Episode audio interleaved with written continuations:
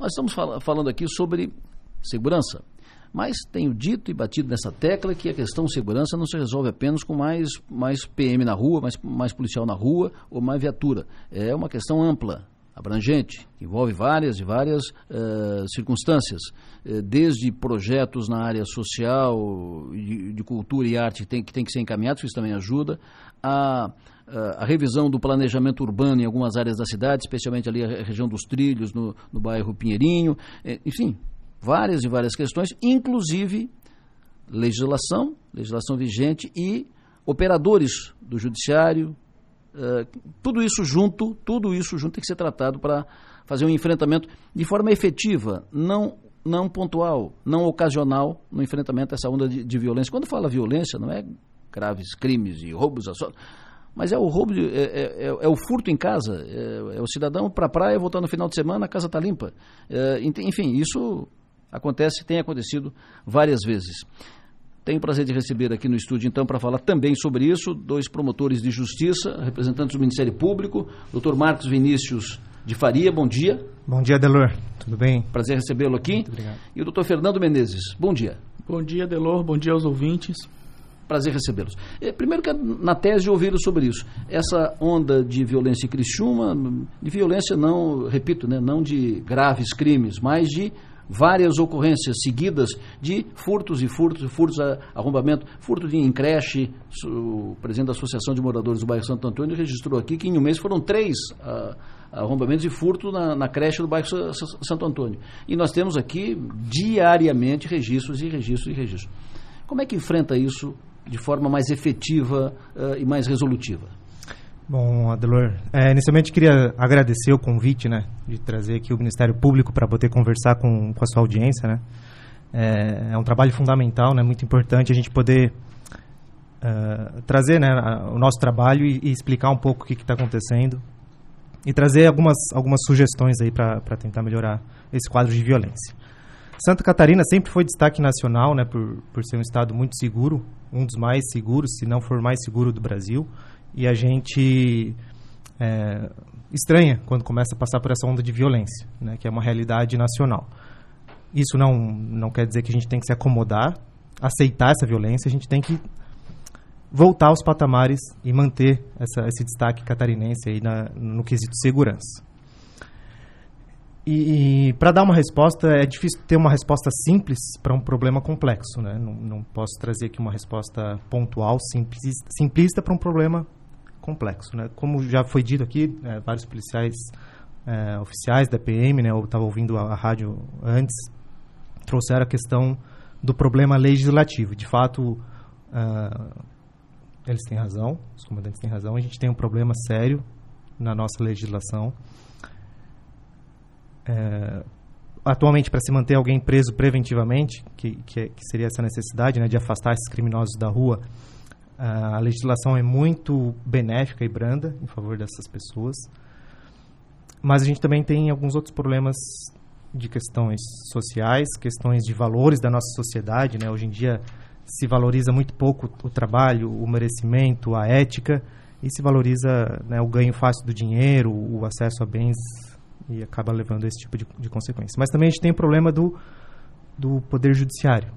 Né? A gente, infelizmente, vem nos últimos anos sentindo um abrandamento do poder judiciário no enfrentamento à criminalidade, né? Isso aí a gente não fala só de Criciúma, é, em âmbito estadual, né? O Tribunal de Justiça vem de Santa Catarina vem, vem que sempre foi uma referência, né? De, de, de combate à criminalidade, vem cada vez mais adotando decisões mais brandas. O STJ principalmente o STJ, com decisões né, é, fora da nossa realidade do, de Brasil, e também o, o STF não deixa de, de, de, sair dessa linha de, de abrandamento da legislação. Só para te trazer um, um, exemplo simples, Adelor, vou passar logo a palavra para o doutor Fernando, que também tem bastante, bastante colaboração aqui. Um exemplo simples é o histórico da, do tráfico de drogas. Né? A legislação, quando foi aprovada, é, trazia uma previsão expressa de vedação de liberdade provisória para os crimes de tráfico. Né? Isso ali na, no, no, início dos anos 2000, 2006. Isso vigiu por algum período. O STF decidiu que essa prisão era inconstitucional, essa vedação à concessão de liberdade. Começou-se então a aumentar, a permitir, né, se, se dar liberdade provisória é, ao tráfico de drogas. E foi havendo uma escalada, um, uma distorção de dados, com uma falácia de superlotação de presídios, de encarceramento em massa. Houve uma pressão de alguns órgãos, alguns, algumas instituições, e numa de 10, 5 anos para cá, a gente está vendo que a exceção é a manutenção da prisão. Hoje, um traficante é preso. Tivemos uma decisão recentíssima, né, que, que o doutor Fernando vai poder esclarecer um pouco melhor, com, com apreensão de elevada quantidade de droga, em que a magistrada entendeu que, que deveria ser concedida a benesse da liberdade né, para essa hipótese. Esse Alguns caso- anos atrás isso esse não caso iria de ocorrer. sábado aqui? Sim. Esse caso é esse caso de sábado? Isso. Exatamente, O Dr. Fernando pode linha, trazer né? mais, Isso, mais na quarta linha. mais É, ali foi Ele preso. foi preso sábado, em flagrante, com tudo isso, arma, munição, droga, e, e domingo já estava solto. Ele foi preso no sábado com um pouco mais de um quilo de crack. Isso, se for fracionado em pedras, dá mais de 4 mil pedras. Ele, então, ele era um distribuidor, ele não era um vendedor a varejo, vamos dizer assim. E muito menos um consumidor apenas. Também não um consumidor apenas. Ele tinha quatro tipos de droga. Ele tinha 750 gramas de cocaína, que dá para dividir em muitas frações. Né? Ele tinha 200, mais de 200 gramas de MD, que é um, um comprimido, eh, que é uma droga também, e tinha mais 90 gramas de maconha. Ele tinha dinheiro, ele tinha balança de precisão, ele tinha três armas de fogo, sendo duas com numeração raspada, ou seja, de eh, origem certamente ilícita, né? produto de crime. E, infelizmente, no plantão judiciário houve essa decisão de soltá-lo. Nós já recorremos, né? inclusive o, o recurso foi ah, subscrito por nove promotores de justiça da comarca de Criciúma, mas nós percebemos hoje, faz- eu faço coro ao que o Dr. Marcos disse a respeito da legislação. Esse é o nosso primeiro problema. Né? A legislação, todas as reformas recentes da legislação penal, processual penal, destacando aí as de, as de 2011 quanto às medidas cautelares, a de 2019 a respeito da prisão preventiva, foram todas no sentido de liberar os criminosos. O Congresso Nacional não tem agido em prol de se manter prisão. E isso é gravíssimo.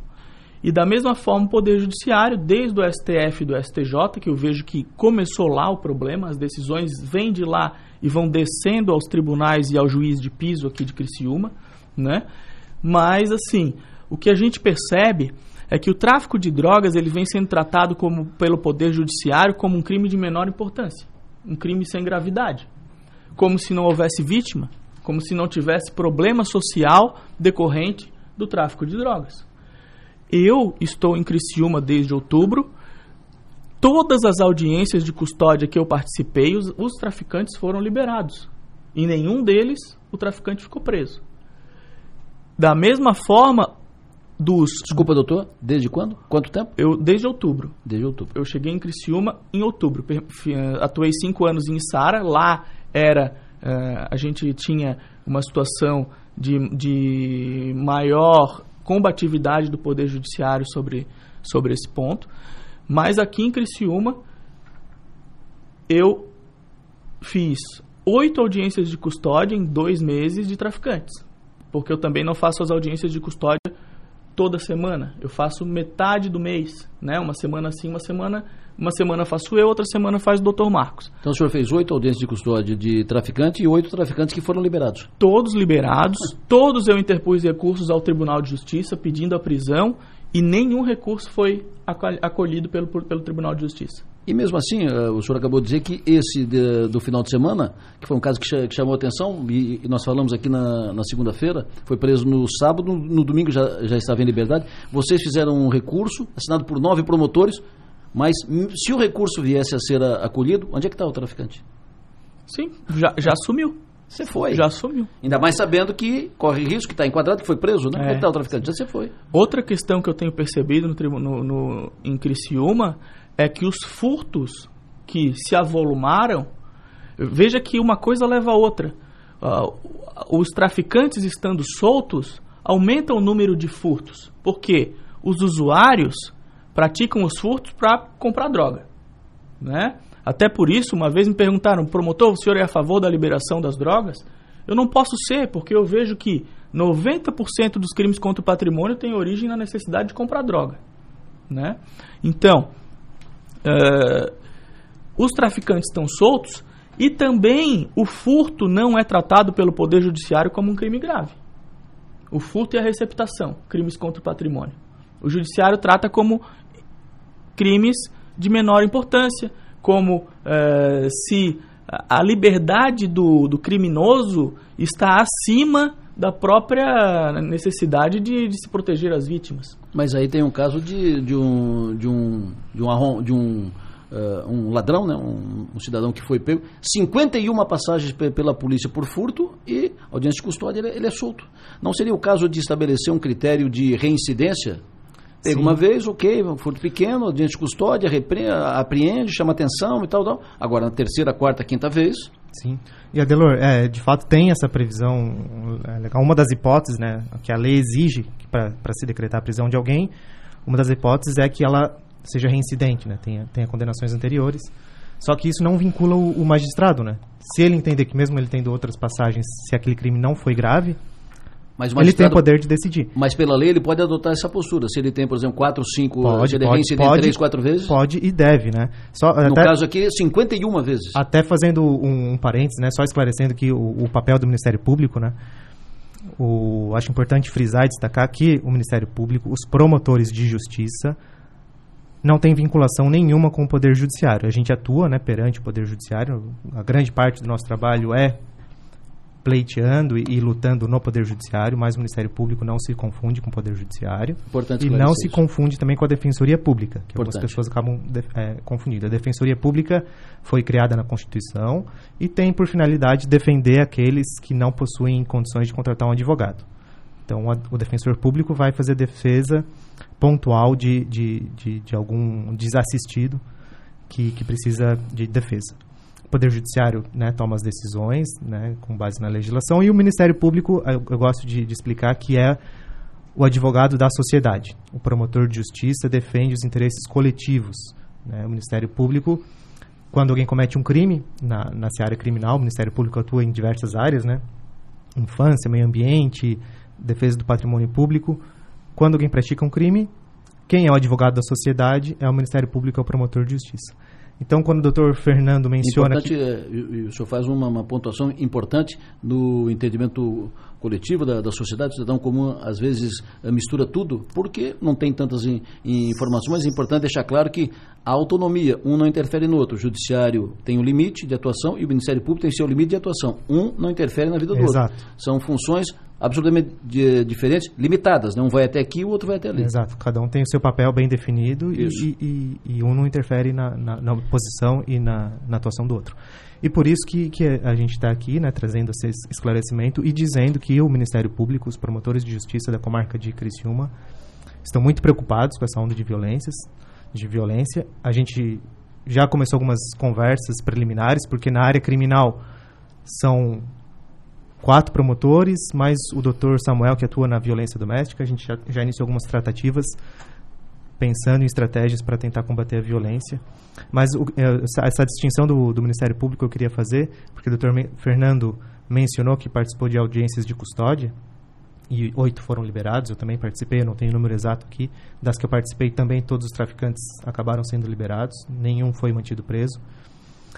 Mas em todos os processos de todos os presos por tráfico, eu pedi a, a prisão, pedi a manutenção da prisão. E um dos argumentos que eu uso, que muito embora não é acolhido pelo Poder Judiciário, é justamente esse, de que o tráfico é o, o delito gravíssimo, ele é equiparado e hediondo na nossa Constituição, e ele gera essa onda de violência. O tráfico de drogas financia o crime organizado, o tráfico de drogas incentiva pequenos delitos de furto, de roubo, o tráfico de drogas é o propulsor de homicídios, porque existe disputa de, de, de tráfico. Se a gente for ver o número, de, os crimes de homicídio, a grande maioria tem alguma origem, seja traficante, seja usuário, que acaba sendo vítima uh, desse tipo de violência.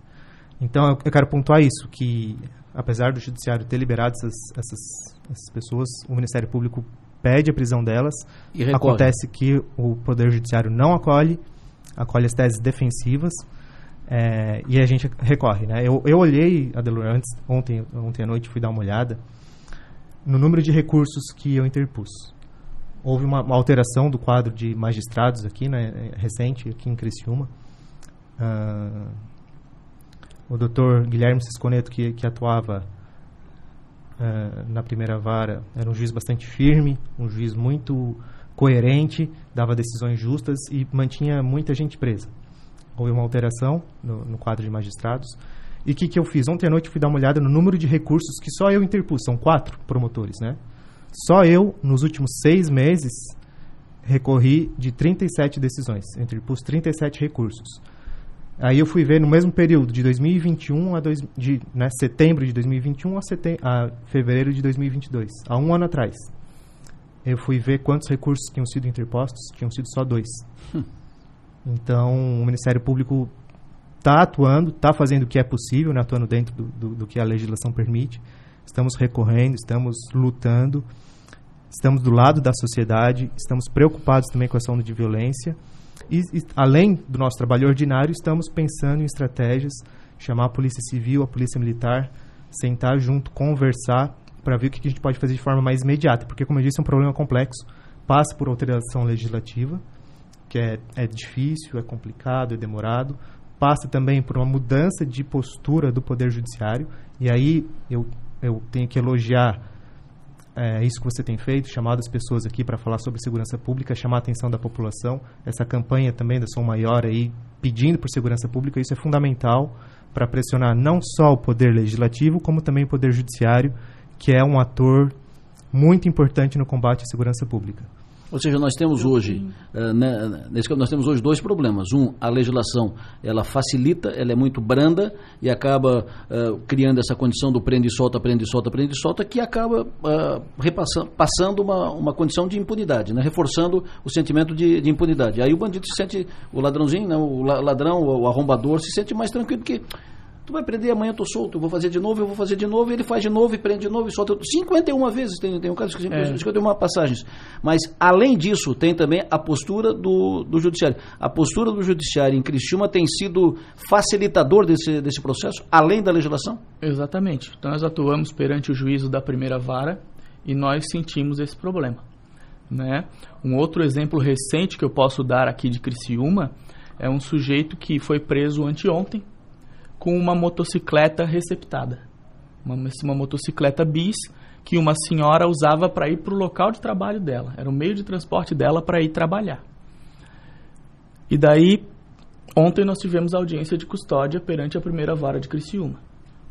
O sujeito era multireincidente, condenado por roubo, roubo majorado e homicídio qualificado. Isso já condenado em cumprimento de pena, estava passou do regime semiaberto para o regime aberto no dia 27 de janeiro. Dia agora. 13 de fevereiro, agora, duas semanas depois de sair do presídio para o regime aberto, ele descumpriu as condições do regime aberto e foi praticar um novo crime contra o patrimônio. Foi encontrado com essa Honda Bis dessa senhora ele mora lá em Cocal do Sul, ele foi encontrado em na Mina 4, bairro Renascer, aqui de Criciúma. Com uma, com uma moto com, roubada. Com uma moto produto de furto. Como se não bastasse ele estar em cumprimento de pena, ele ainda responde a três processos judiciais por furto e os processos do réu solto muito pouco andam. É uma dificuldade o processo do réu solto andar. O processo do réu preso ainda precisa ter uma agilidade, né? Porque, caso contrário, isso vai ocasionar um excesso de prazo, vai ocasionar uma soltura. Mas veja, num quadro como esse, o juízo da primeira vara de, de Criciúma entendeu que não era grave. Eu pedi a prisão preventiva, foi negada. Eu pedi as uh, medidas cautelares diversas da prisão, como recolhimento domiciliar, uh, proibição de se ausentar uh, do local de moradia e etc. Foi negado porque não era grave o suficiente e porque já tinha essas condições do regime aberto, embora ele tenha descumprido. E depois eu pedi o um monitoramento eletrônico, porque lá no processo de, de execução penal, o Ministério Público vai pedir a regressão de regime e nós vamos precisar saber onde essa pessoa está para proceder uma nova prisão. E o monitoramento eletrônico também foi negado porque o caso não era grave. O sujeito, então, com mais de 20 passagens pela Polícia Civil, com duas condenações transitadas em julgado, em cumprimento de pena, com três processos em andamento, foi solto sem nenhuma medida. Nada. Então isso causa uma indignação do Ministério Público, também vai ser objeto de recurso de nossa parte, mas a gente precisa, dentro de uma de, uma, de um sistema de segurança que todos os órgãos funcionem. A polícia foi lá e prendeu. A polícia civil investigou e fez o flagrante. O Ministério Público pediu a prisão, mas o judiciário optou por não fazer nada, né? E outra situação que precisa ser revista é a forma de implantação da audiência de custódia no, no Brasil, Adelor. Porque do jeito que ela foi colocada, ela já começou errada. Porque uma questão de processo penal não pode ser como foi implantada por resolução do CNJ. Isso está contrário à Constituição. A Constituição diz que apenas a lei apenas lei pode tratar de processo penal e não resolução. Começou errado em 2019, houve a mudança da lei em que incluíram a audiência de custódia. Tudo bem. É uma questão relevante? É. Agora, o que a gente percebe na prática na audiência de custódia é que a audiência, na, na audiência de custódia, como é que funciona? O criminoso chega preso, ele não pode falar sobre o crime que ele cometeu. Se ele quiser confessar perante o juiz, na frente do promotor, assistido por um advogado, não pode. Não pode falar sobre o crime. A audiência de custódia serve apenas como um controle de qualidade para perguntar à Sua Excelência, o criminoso, se o policial tratou ele bem. Então, isso para mim, no meu entendimento, é uma inversão de valores. Você começa a presumir que o policial militar e o policial civil são torturadores, abusadores Deixa eu contar, deixa, deixa eu aproveitar e... o seu gancho aqui para contar. Na semana passada nós recebemos aqui o pessoal do bairro da, da Juventude, da direção do, do, do, bairro da Juventude, do Conselho do Bairro da Juventude. A gente faz uma campanha junto com o bairro aqui. Uh, e, e, o presidente do Conselho do Bairro é, é, proprietário de uma empresa de vigilância e segurança, que uh, faz vigilância e segurança de uma empresa. E um, um arrombadeiro desse, um ladrão, foi roubar o, o, pavilhão, um pavilhão de uma empresa dessa e quebrou o, te, o telhado, caiu, rompeu, ele caiu e teve fraturas, machucou muito e tal. Os seguranças, a polícia chegou e os seguranças né, seguraram e chamaram a, eles seguraram e chamaram a polícia, a PM, que prendeu e levou. Né? Ele foi para audiência de custódia. Os policiais militares não foram presos, estavam sendo detidos na hora. Contou aqui o presidente do Conselho do Bairro, que é dono de uma empresa de, de vigilância. Porque o, a, a juíza perguntou e ele disse: esses, eh, eu estou machucado aqui porque os policiais me agrediram. Eu fui agredido. E ele estava machucado porque ele caiu do telhado. Os policiais só não foram presos porque o pessoal da empresa de, de vigilância chegou, chegou na hora e disse: não, não, fomos nós que demos o primeiro atendimento. Ele está assim porque ele caiu. Então, é. que confirma exatamente essa, essa inversão de valores que o senhor registrou. No, o entendimento do Ministério Público é o seguinte, Adelor. Nós eh, temos uma polícia militar muito boa. Uma das melhores do país e uma das mais bem pagas também do país.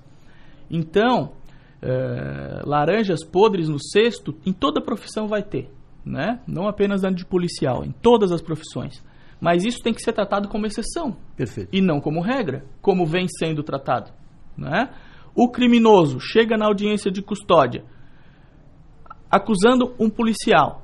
Diz que foi gravemente, gravemente ferido, gravemente torturado.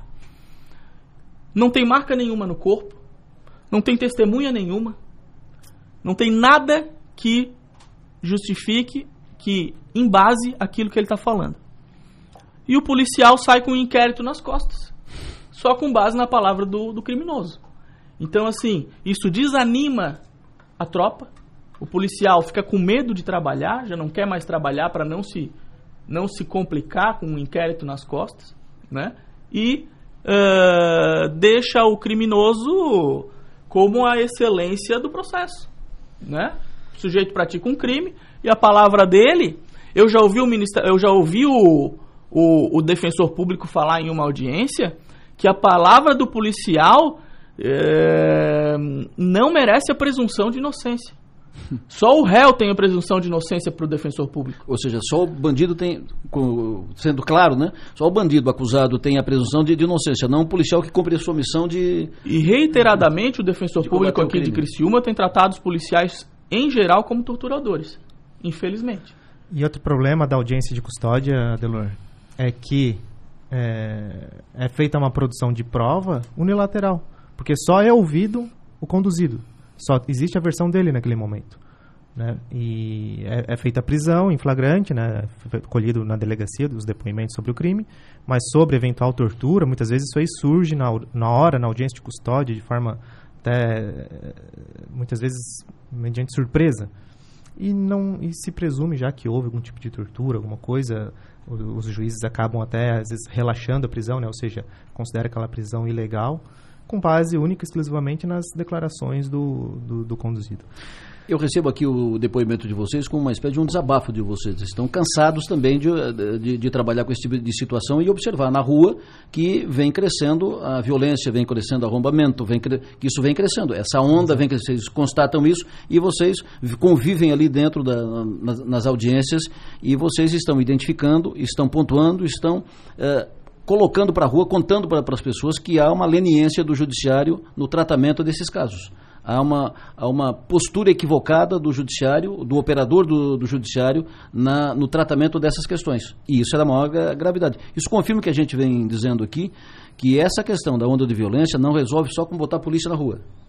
Isso é importante sim, Cristina tem uma, uma deficiência, tem uma quebra no, no, efetivo. Isso ajuda? Sim, é importante sim. Mas tem muitas outras questões, inclusive isso, a postura e o jeito de fazer dos próprios operadores do, do judiciário. Eu gostaria Exato. de ressaltar, Adelô, que eu e o Dr. Marcos atuamos perante a primeira vara criminal. Perfeito. É desta vara que nós estamos falando.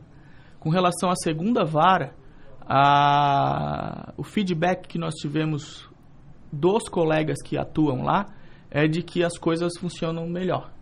Não, não estamos aqui fazendo críticas à segunda vara. Perfeito. O problema está, no nosso entendimento, na primeira vara criminal. Cuja titular? Eu, eu preferiria não, okay. não pessoalizar a situação, não, não dizer o nome para não constranger a pessoa. O Adelor, e só, só indo de encontro que você só, falou. Só que, no, no caso, generaliza, o senhor acaba colocando uh, todos os, os, os, juízes, porque o juiz não sabe se é da primeira, da segunda, da terceira vara, mas fica a seu critério, o senhor fica tranquilo. Pois não, doutor? O, é, então, Adelor, indo de encontro aí que você estava falando, né, que que não é só o problema de efetivo policial ou de atuação, né? Tanto a polícia militar, já, já, o doutor Fernando já falou, é exemplo, né, no Brasil, nossa polícia militar é muito boa mesmo.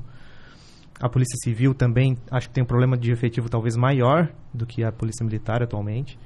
Estive conversando rapidamente com o delegado Yuri. É, ele me relatou uma defasagem grande de delegados. Mas realmente não, não é só esse problema. E um artigo, que um, uma pesquisa que eu sempre gosto de citar quando vou atuar no Tribunal do Júri, é, constatou o seguinte, uma pesquisa feita pela Universidade Estadual do Rio de Janeiro no ano de 2000, foi publicada no ano de 2009 e essa, alguns pesquisadores coletaram dados de 1996 a 2005 sobre taxa de impunidade e violência. Foi feito um estudo, né, vou tentar ser bem, bem conciso aqui, bem objetivo, que se fez um, uma taxa de impunidade nos estados, nos 27, 27 unidades federativas do Brasil, né, vendo o número de crimes e quantos crimes teriam sido solucionados e as pessoas teriam sido punidas. E com base nisso foi feito um ranking para ver se é, essa taxa de impunidade correspondia ao maior número de homicídios nesses estados. E a conclusão do, do estudo é, é bastante clara ao dizer que quanto maior a taxa de impunidade de um estado, mais violento é esse estado. Então, por isso que a gente diz que, que é um problema complexo, de, passa né, por, por, por, uma questão legislativa, E também, mas também por uma atuação mais firme e enérgica do Poder Judiciário. Porque quanto maior a impunidade, maior vai, vai ser a taxa de violência. Claro. E eles analisaram também, porque existe também um, um discurso, né, por algumas pessoas, de que ah, a pessoa é levada a cometer um crime por falta de oportunidade, por é, marginalidade social, por falta de acesso a emprego, por falta de renda e etc. E essa pesquisa que eu mencionei cruzou os dados nesses estados também com relação a esses indicadores. Questão de é, o índice de desenvolvimento humano, é, taxas de emprego, e não houve uma, uma correlação direta. Ou seja, essa mesma pesquisa afastou essas outras circunstâncias, né, não são determinantes. A conclusão da pesquisa é que essas condições não são determinantes para a prática de um crime, para a taxa de violência, e o que é determinante para a taxa de violência é a impunidade. Então é isso que a gente tenta atacar, tenta lutar para tentar diminuir. E um último dado que eu queria trazer, que eu acho importante, que o doutor Fernando também mencionou, é a respeito da demora dos processos criminais. Isso é um, um, também um, uma situação frustrante que a gente vive aqui em, em Criciúma.